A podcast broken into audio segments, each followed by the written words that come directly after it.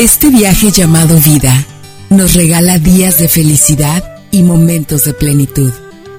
Basta abrir los ojos, sentirnos vivos, sabernos apreciados y rodeados de lo que más amamos.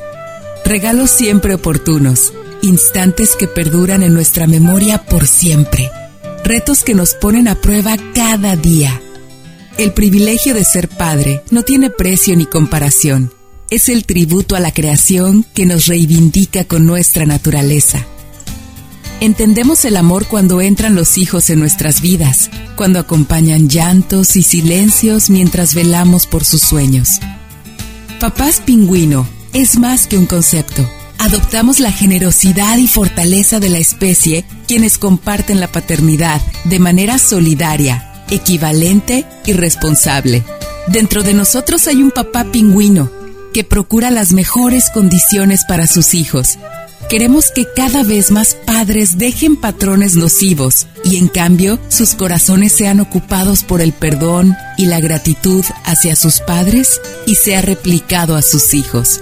Papás Pingüino es un proyecto que fortalece una paternidad responsable, basada en valores y amor Generamos campamentos, actividades lúdicas, conferencias y sesiones de coaching para que más papás dentro y fuera de México alcancen la mejor comunicación y ejerzan una paternidad comprometida. En Papás Pingüino tenemos la misión de entregar herramientas simples pero poderosas a los padres de familia para apoyarlos en el ejercicio de conducir a sus hijos en base a la comunicación, el amor y la empatía. Acércate, sé parte de la comunidad Papás Pingüino.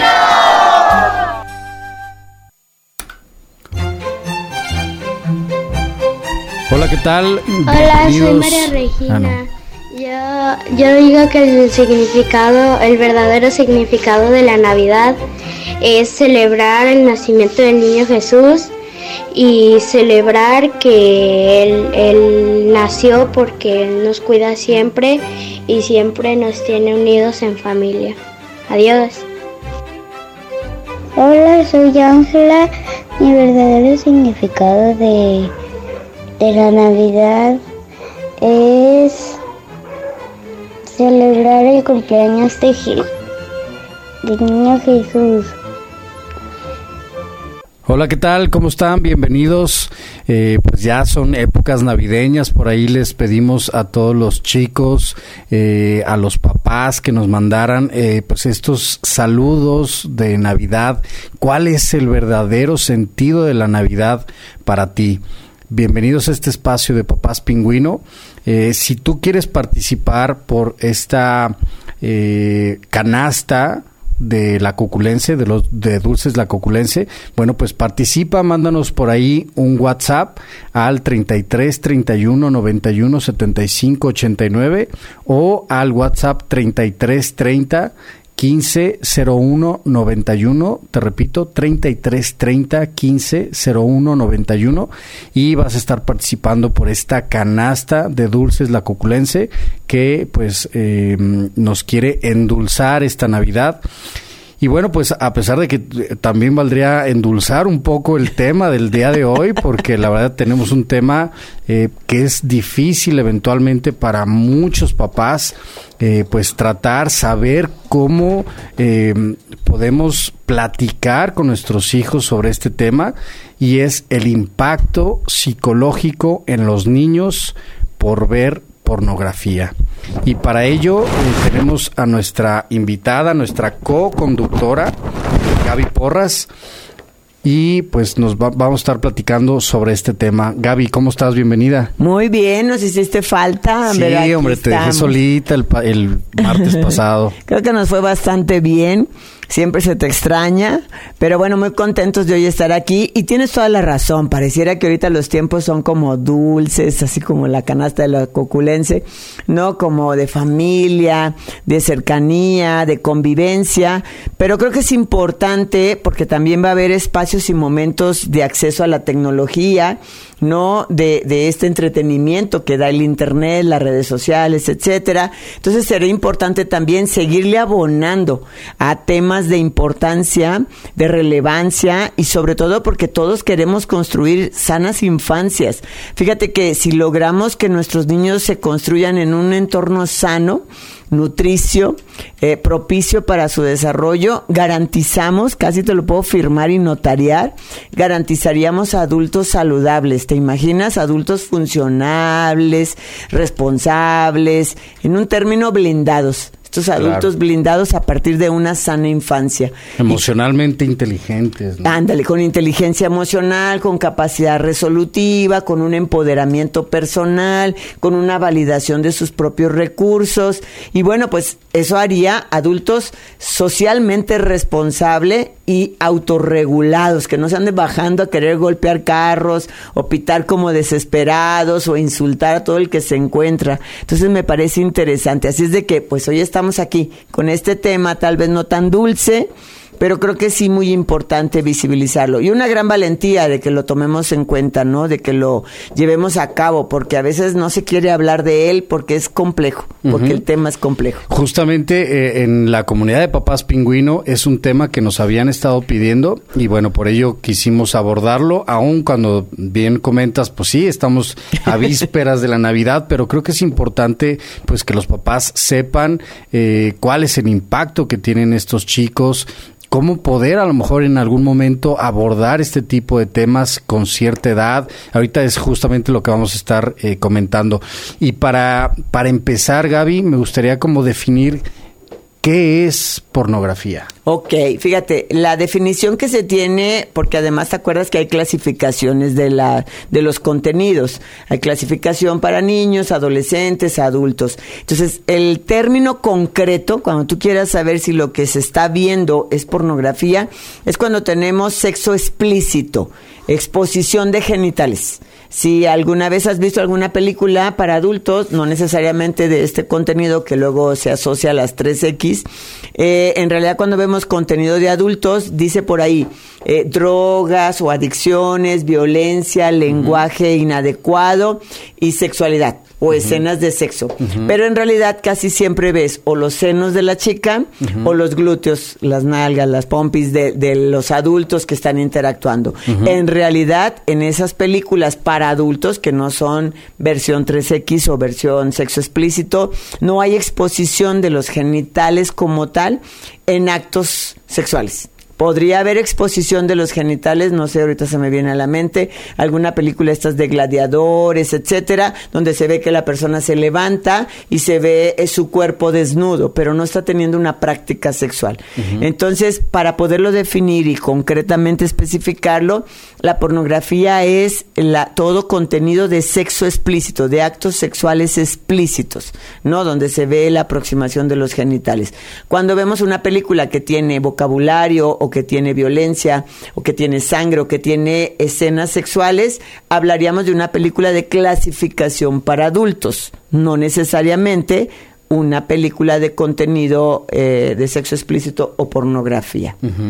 Y es que hoy en día eh, pues incluso los chicos hasta al, estar buscando otro tipo de contenido, como por ejemplo, no sé, eh, Peppa Pig o Blancanieves o X. Barbie Amor, este, Peppa Pig amorosa y salen este tipo de contenido. Sí, tienes toda la razón y sabes por qué sucede, porque hay toda una comunidad, toda una serie de porcentaje de personas con esta perversión de querer detectar infantes para su propia gratificación sexual. Hablaríamos entonces de los famosos pedófilos, estos que están en las redes buscando, o el grooming famoso que están buscando hacer contacto con infantes con un fin sexual. ¿Y qué es lo que deberíamos de hacer como papás? Eh, si eventualmente vemos que a lo mejor nuestro pequeño, no sé, vamos a pensar de 6, 7, 8 años, eh, tiene este tipo de, de video que es... Eh, sí, yo creo que... Claro, yo creo que yo podríamos iniciar por dos áreas con las que tendríamos que trabajar. Una de ellas tendría que ser que nosotros deberíamos de tener controles parentales. La sesión pasada, el programa pasado que tuvimos aquí a Daniela Santibáñez, experta en lo que sería ciudadanía digital, hablaba precisamente de establecer estos controles parentales que nos permitan como em, recursos o aplicaciones filtrar la información. Quiere decir entonces que si yo pongo Barbie Amor, me va a salir nada más Barbie y Ken sin hacer nada. O Pepa amorosa y me va a salir solamente la caricatura. Porque el filtro, el control parental, hace esta depuración del contenido. Recordemos que sería la segunda parte. La primera sería establecer controles parentales, pero la segunda sería mantener monitoreo sobre lo que los niños ven. No tienen idea de la facilidad con la que los niños pueden ser víctimas de ser atrapados por este contenido. No siempre lo están buscando. La estadística nos dice que de cada 10 eh, infantes que han tenido exposición a este contenido, 9 lo han hecho de forma accidental. Fíjate, no lo estaban buscando y les salió. Por ahí hubo muy conocido, muy mencionado el, el hackeo que tuvo YouTube Kids hace como unos tres o cuatro años, donde empezó a salir contenido que el papá suponía eran caricaturas y eran Frozen en intimidad con Spider-Man, no Peppa Pig con, con degollándole la cabeza un puerquito. Entonces, este tipo de contenidos porque el depredador anda buscando su oportunidad. Claro. Bueno, ya estamos haciendo esta transmisión vía Facebook para que usted nos pueda seguir por eh, Papás Pingüino y también por Intégrate. Ahorita, si no está transmitiendo todavía, ahorita vemos que ya, ya está, ya está también por Intégrate. Así es que, bueno, pues nos pueden seguir también por Facebook y la invitación a que eh, nos escriban cuál es el verdadero sentido de la Navidad para que participen, para que participen por esta canasta de dulces la coculense. Vamos a escuchar una cápsula de tecnología precisamente, Gaby, y ahorita regresamos. Dispositivos electrónicos, tecnología, redes sociales. Esta sección, conducida por Collito Pérez, es para ti, mamá y papá pingüino. Te actualizamos y te ponemos al día para que puedas ayudar y guiar a tus hijos en estos temas. ¿Qué tal amigos de Papás Pingüino? La tecnología es una maravilla, nos acerca a las personas que queremos, nos hace divertirnos, nos hace distraernos. Aprovechemos esta época si vamos a regalar algún aparato tecnológico para fomentar el uso consciente y responsable de la tecnología. Recuerda que los aparatos son solo una herramienta que nos permite acercarnos a nuestros seres queridos, divertirnos, distraernos, desarrollar habilidades, ¿por qué no? Recuerda que nosotros somos los adultos quienes marcamos y guiamos el uso responsable de estos aparatos. Hazte presente en el uso del aparato de tus hijos. Comparte con ellos. Que sea un momento para crecer en familia, para comunicarnos y para establecer lazos más fuertes entre nosotros. Te deseo lo mejor en esta época navideña. Felices fiestas. Nuestros hijos no vienen con un instructivo, pero sí con un gran amor que nos impulsa a ser mejores guías para ellos. En un momento, regresamos a tu programa Papás Pingüino. Papás Pingüino. No nacemos sabiendo ser padres, pero sí es nuestra responsabilidad aprender a hacerlo. Regresamos a tu programa Papás Pingüino.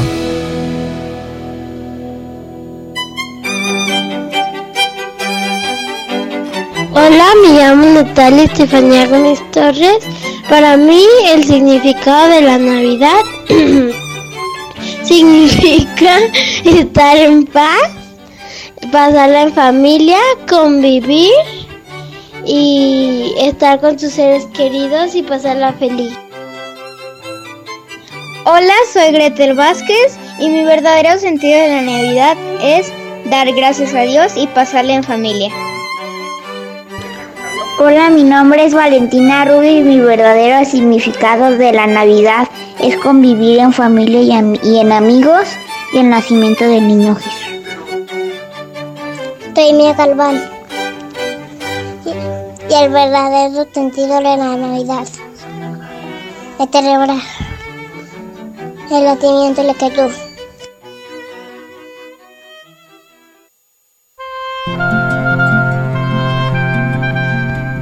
Hola banda de Papas Pingüino. Eh, para mí el significado, el significado, de la Navidad eh, realmente nunca le he pensado mucho en eso. Solo sé que para mí es familia. Significa familia desde que soy pequeño, desde que lo recuerdo hasta ahorita. Para mí es familia. Es la reunión de nuestra familia. A veces muchos, a veces poquitos. Pero siempre es esperar estar con más, más personas. Eh, yo como católico es, es un momento de renovación. Celebro obviamente la llegada de nuestro Señor Jesús. Eh, todas estas festividades espiritualmente es una renovación. Yo en ese aspecto sí lo veo como, como renovación porque a final de cuentas estoy o estamos o estoy programado en siempre un nuevo ciclo, nuevo ciclo. Siempre nos lo hemos dicho, siempre lo he pensado como un reset. Eh, quieres hacer cambios, quieres hacer nuevas cosas. Este, y no hablo en sí año nuevo o navidad, simplemente es estas fechas que se acercan. Entonces lo veo una renovación, una renovación espiritual, acercarme más a Dios.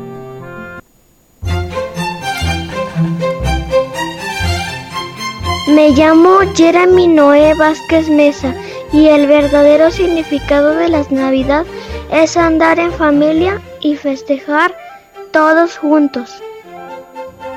Hola, soy Rodrigo Bricio. El verdadero significado de la Navidad es estar en familia y las piñatas de Navidad que atraen dulces y frutas. Hola, soy Natalia Flores González. A mí el significado de la Navidad es estar con la familia, divertirse y pues pasársela bien. No significa los regalos, sino la familia. Muy bien, bueno, pues regresamos a este espacio de Papás Pingüino. Agradecer a todos los niños y, papás y mamás que estuvieron colaborando por ahí con estos mensajes sobre el verdadero sentido de la Navidad. Y si tú quieres participar el día de hoy con nosotros, bueno, pues mándanos un WhatsApp lo puedes hacer al 3330 150191.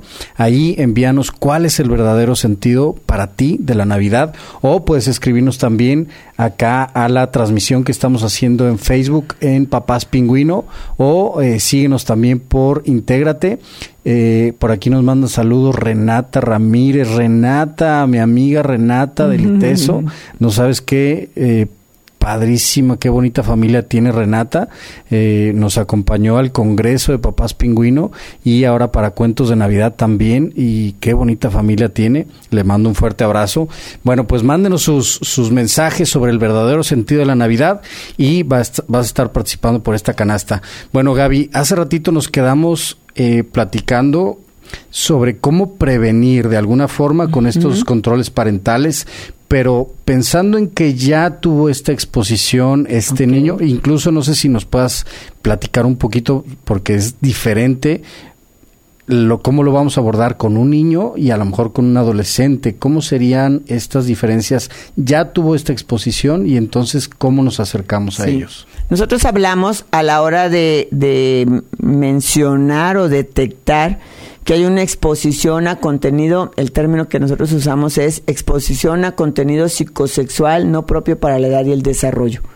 No estaba yo preparado para esa información, no es información que yo necesitaba en este momento y me cuesta trabajo procesar dicha información. Por eso hablamos de impacto psicosexual no propio para la edad y el desarrollo.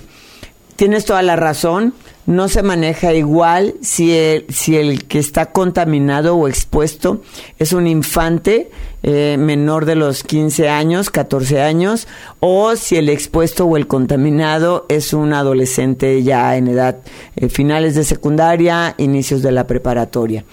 Creo que nosotros en términos de intervención terapéutica, primero a veces encontramos que se desestima, como que se minimiza el evento. Todos lo han visto, este, yo recuerdo haberlo visto, eh, se le va a pasar, ya no hablemos de eso, tú ya no te acuerdes, pero entonces no se está entendiendo el proceso mental o cognitivo o socioemocional que tiene una información de esta naturaleza. No podríamos pedirle al que vivió el temblor en el edificio número 27 que se mm. movía el edificio como él quería, al que lo vivió en el piso, ¿no? Donde nada más veía que los carros como que brincaban, él sintió que se movía. O sea, hay un referente diferente.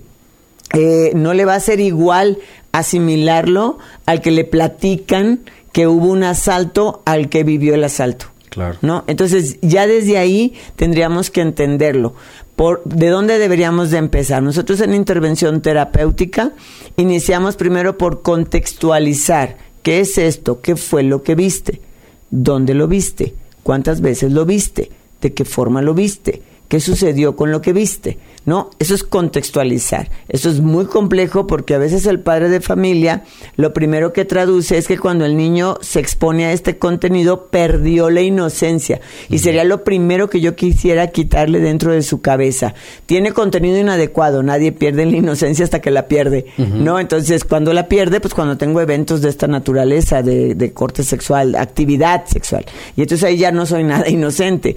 Pero el que yo esté expuesto a este contenido no hace que pierda mi inocencia, hace que tenga contenido inadecuado, innecesario, insuficiente, insuficiente para mi proceso de desarrollo. No se requiere, no quiero eso. Y si me regreso tal vez un poquito a lo anterior, a la de la prevención, ¿se platica algo previo a o no? No, tú no le das, eh, cuando tú hablas de educación sexual, no le das información sobre lo que posiblemente pudiera encontrar. ¿No? Como explícito, como descriptivo, pero sí le dices que hay personas que quieren molestarnos con información, que a veces pueden eh, hacer que nosotros veamos eh, escenas que no corresponden. Y yo, por ejemplo, invito mucho a que no hablemos de pornografía como tal, porque luego metes la palabra y te sale todo. Eh, yo les digo mucho que a veces las personas quieren mostrarnos a otras personas sin ropa.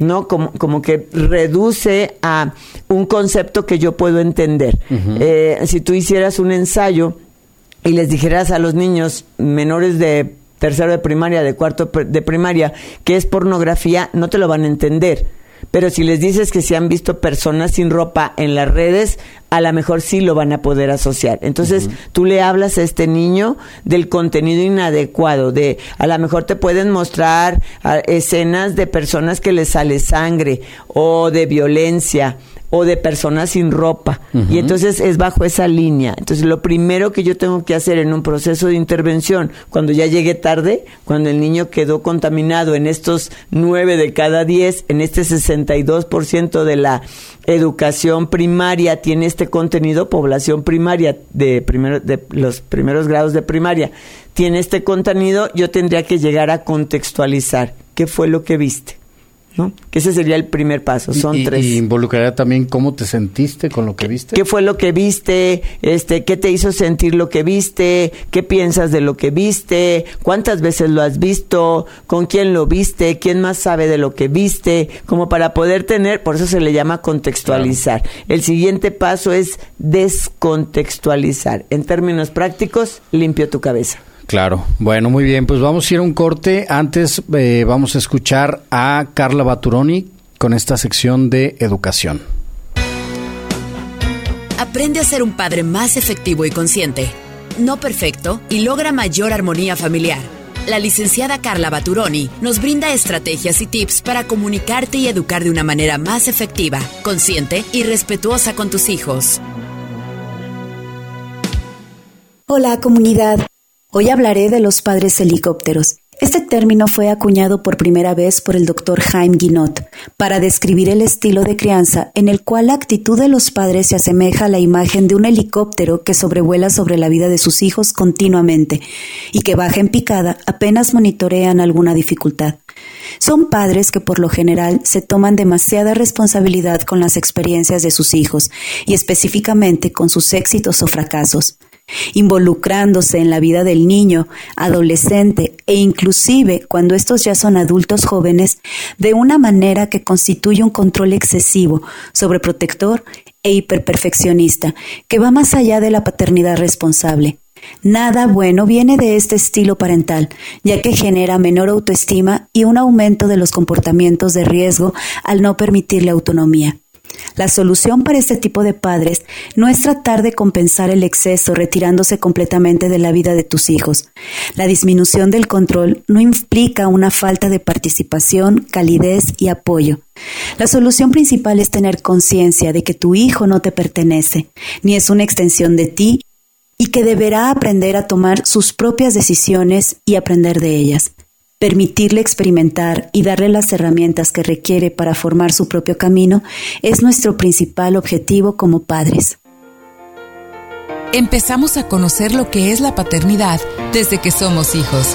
¿Cómo te gustaría que tus hijos eduquen a tus nietos? En un momento regresamos a tu programa, Papás Pingüino. ¿Sabías que los pingüinos machos son una de las especies de animales que mayor responsabilidad tienen al ejercer su paternidad? Seamos todos papás pingüinos. Regresamos.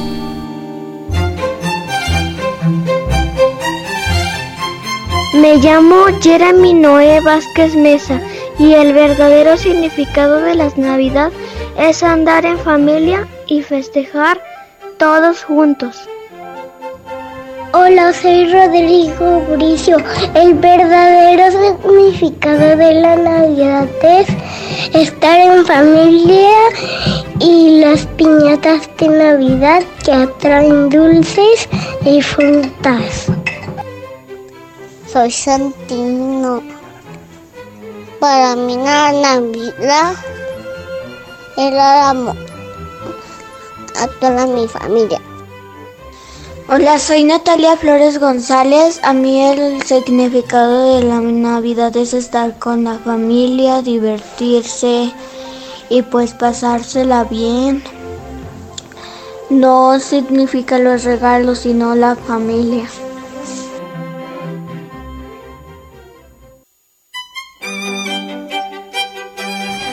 Para mí la Navidad es estar con mi familia y festejar que otro año más podemos estar conviviendo en familia en Navidad.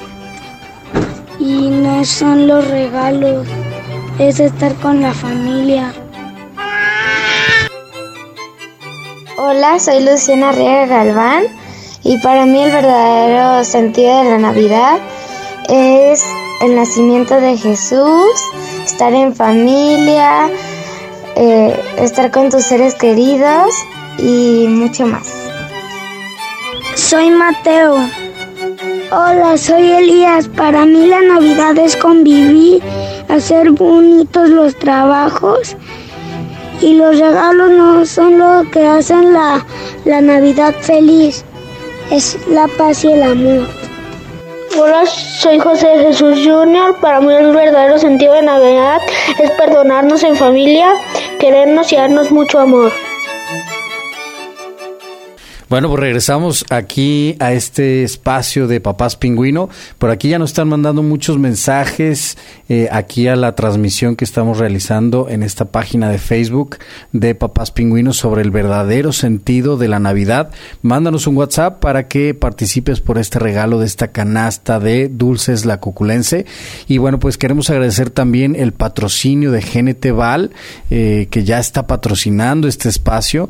Estos productos tienen muchos productos muy saludables en cuanto al DHA, tienen por ahí colágeno, tienen varios productos y próximamente pues ya vamos a estar por aquí mencionándolos y bueno pues queríamos agradecer este, este patrocinio.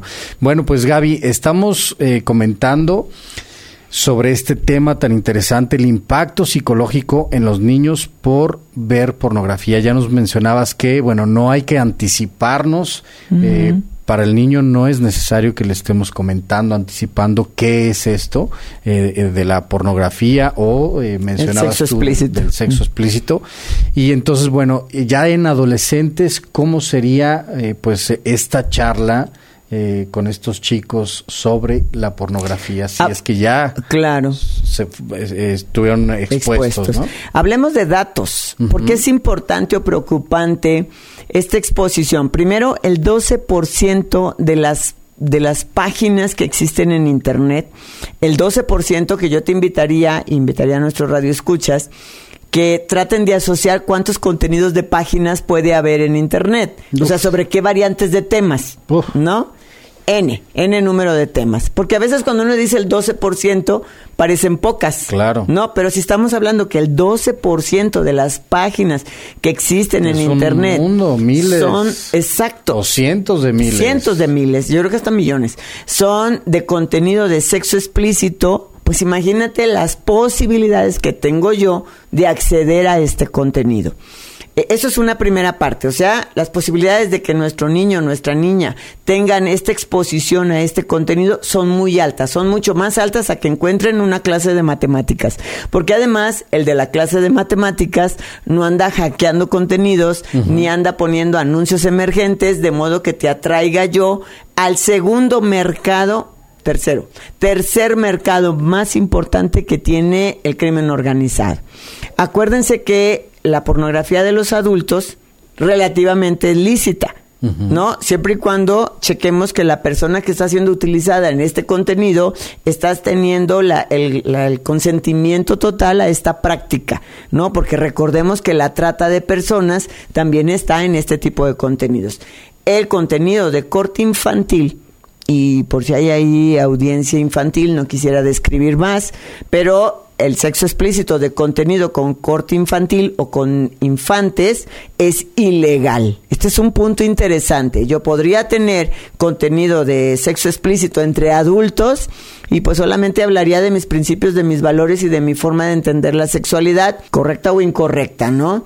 Pero si yo tengo contenido infantil de esta naturaleza, estoy incurriendo en un delito. Claro. Oye, Gaby, ¿conoces tú...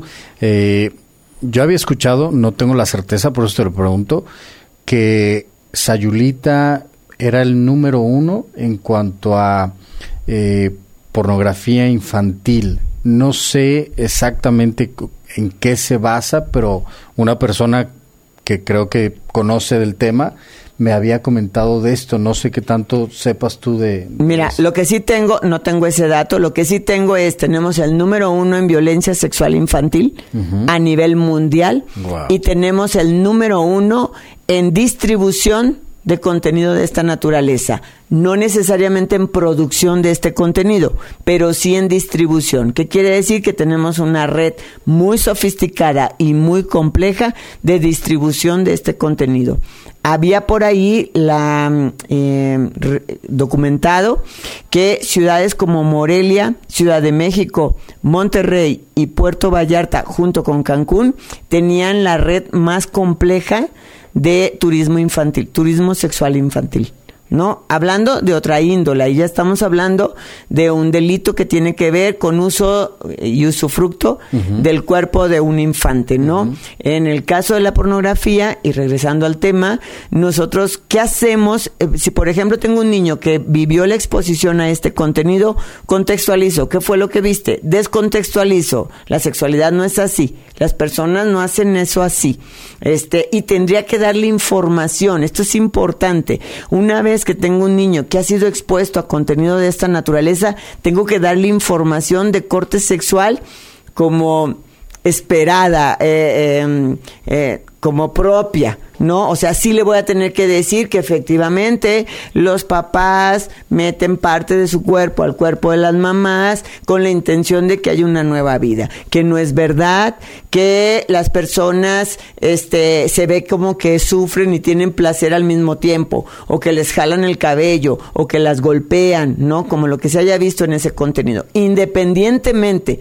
que en la práctica sexual este padre de familia que está hablando de este tema tenga prácticas X o Z, ¿no? Lo que yo quiero es ayudarle a la cabeza de este niño a procesar la información de alto cilindraje que le genera confusión y angustia y que necesita asimilarla. Esto es un punto muy importante. Gaby, pero es verdad que hay personas que tienen sexualidad entre muchos. A ver, el que sea una verdad no quiere decir que sea la verdad de este niño. Entonces, hablamos desde una sexualidad que el niño pueda Em, asimilar, traducir, integrar, interpretar. Entonces, ese es el punto básico. Por ahí estaba tu pregunta, ¿qué hacemos cuando el que tiene esta exposición a este contenido es un adolescente? Yo literalmente me iría con lo que ha sucedido detrás de este contenido. O sea, para que estas personas estén en este contenido, hay trata de personas. Para que estas personas estén en este contenido es porque realmente han separado su espiritualidad a la corporalidad. No queremos ni, ni pretendo meternos como en cosas moralistas, este, religiosas, pero sí en un ente espiritual en la sexualidad. Hay un para qué de la sexualidad, hay un por qué de la sexualidad, hay un cómo de la sexualidad. Preocupa mucho que hay una estadística que nos dice que en promedio nuestros adolescentes viven exposición a este contenido durante cinco años. O sea, literal en una carrera universitaria. ¿No? En contenido que en realidad no se asemeja a la realidad que el, que habitualmente tienen las parejas. Y puede empezar a distorsionar lo que es la realidad, ¿no? Al estar consumiendo tanto este tipo de contenido. Inclusive tiene un enfoque o un entorno adictivo. Claro. Bueno, pues está muy interesante. No se pierdan el próximo bloque, que ya es el último. Vamos a ir a una cápsula, cómo leer con tus hijos, y regresamos a este espacio de Papás Pingüino. Papás Pingüino promueve la lectura ya que nos ayuda a desarrollar la imaginación, la concentración, nos permite acceder a conocimientos y nos transporta a mundos fantásticos. Patti Velarde nos hace algunas recomendaciones de lecturas, libros y cómo leer con tus hijos. Hola, ¿qué tal amigas y amigos? Yo soy Blanca Mejía y les voy a compartir cómo leer poesía para sus niños. Que las lluvias que te mojen sean suaves y cálidas, que el viento llegue lleno del perfume de las flores, que los ríos te sean propicios y corran para el lado que quieras navegar, que las nubes cubran el sol cuando estés solo en el desierto, que los desiertos se llenen de árboles cuando los quieras atravesar, o que encuentres esas plantas mágicas que guardan en su raíz el agua que hace falta. Que el frío y la nieve lleguen cuando estés en una cueva tibia. Que nunca te falte el fuego. Que nunca te falte el agua. Que nunca te falte el amor. Tal vez el fuego se pueda prender. Tal vez el agua pueda caer del cielo. Si te falta el amor, no hay agua ni fuego que alcancen para seguir viviendo. De Gustavo Roldán, Bendición del Dragón. Aprende a ser un padre más efectivo y consciente, no perfecto y logra mayor armonía familiar. La licenciada Carla Baturoni nos brinda estrategias y tips para comunicarte y educar de una manera más efectiva, consciente y respetuosa con tus hijos. Es importante tener en cuenta que nuestros hijos son personas independientes a nosotros y que merecen todo nuestro respeto. Tenemos que guiarlos con amor y cariño y mantener siempre un puente de comunicación con ellos. En un momento regresamos a Papás Pingüino. ¿No sabes cómo abordar los temas de sexualidad con tus hijos e hijas?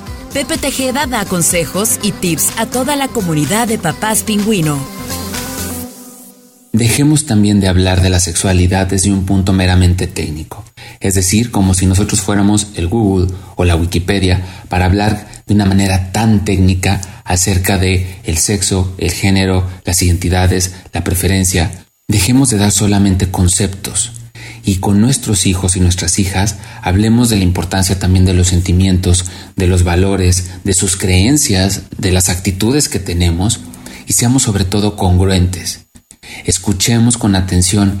No son los mismos nuestros valores que las de nuestros hijos, pese a que los estamos fomentando. No es lo mismo nuestras creencias que las de nuestros hijos, porque los momentos son distintos. Y entonces escucha esta perspectiva que ellos tienen. No juzgues, no pongas en tela de juicio si es la edad o no es la edad adecuada para que ellos lo hablen. Cuando viene esta duda es el momento, justo el momento de contestar. Es en el aquí y en el ahora es cuando me lo está abordando, pero sin olvidar esta parte importante. No solo somos seres biológicos, también hay un sentimiento, también hay una actitud. Y entonces, considerando esto y combinando un poco también con lo mío, puedo compartirles desde mi experiencia cómo es vivir esta sexualidad. A veces se nos olvida cómo fuimos nosotros en la adolescencia. Esta es una etapa de confrontamiento, de encontrar su personalidad, de ir descubriendo su independencia, pero es muy importante poder acompañarlo desde el amor y no desde el miedo. Regresamos a tu espacio radiofónico, Papás Pingüino.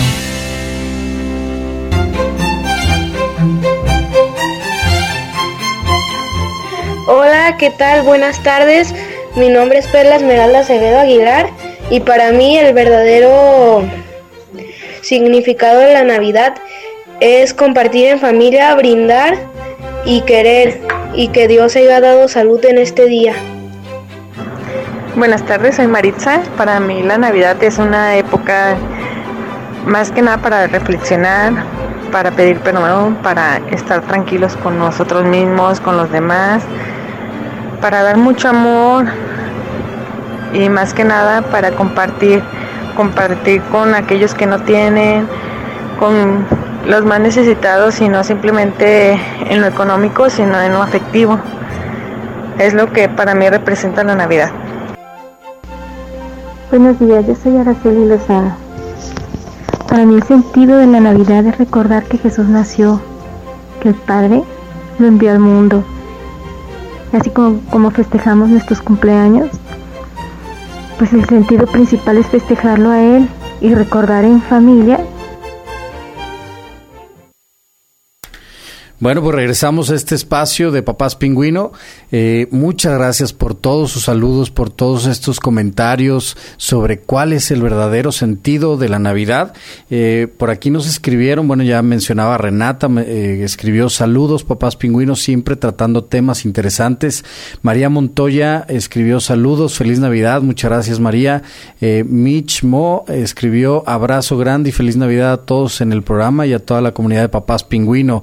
Muchas gracias gracias. Él es Miguel, Miguel Medina, te mandamos un abrazo. Eh, Guadalupe Delgado, excelente programa, felicidades. Y los jóvenes saben que su papá ve o chatea con sus amigos sobre este tema, cómo hablar con ellos, mil gracias. Ahorita comentamos rápidamente. Isabel Aguilar, cómo saber comunicarme con mi hijo si un niño no está dentro de nuestra familia. Le enseñó ese tipo de videos muy fuerte a mi hijo. Eh, Lorena García, me gusta el tema, gracias por tratar estos temas tan polémicos. Quisiera participar en la rifa de la canasta de la Cuculense. Muchas gracias. Ale Camarena, felices fiestas a toda la comunidad de papás pingüino, a Gaby y a los radioescuchas. ¿Sí ubicas a Ale Camarena? Claro, totalmente. Muchas gracias, Ale. Abrazo de regreso. Pati Ross, saludos. Excelente tema. En un adolescente, ¿cómo abordar el tema cuando te das cuenta que le envían este tipo de videos? Otro otra pregunta similar.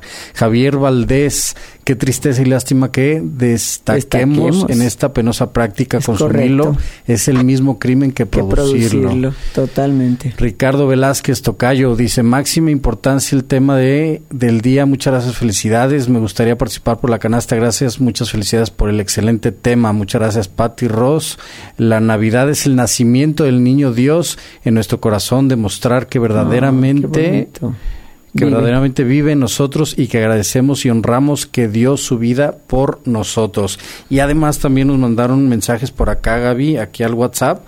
Ah, eh, Nos escribió eh, Lorena García y para mí la, la, Navidad es festejar el nacimiento de nuestro Señor Jesucristo, Salvador del mundo y, Rey, y Redentor de nuestra humanidad fuente del amor y felicidad. Muchas gracias. También nos escribieron por acá, buenas tardes, me gustaría participar. La Navidad es la mejor época del año.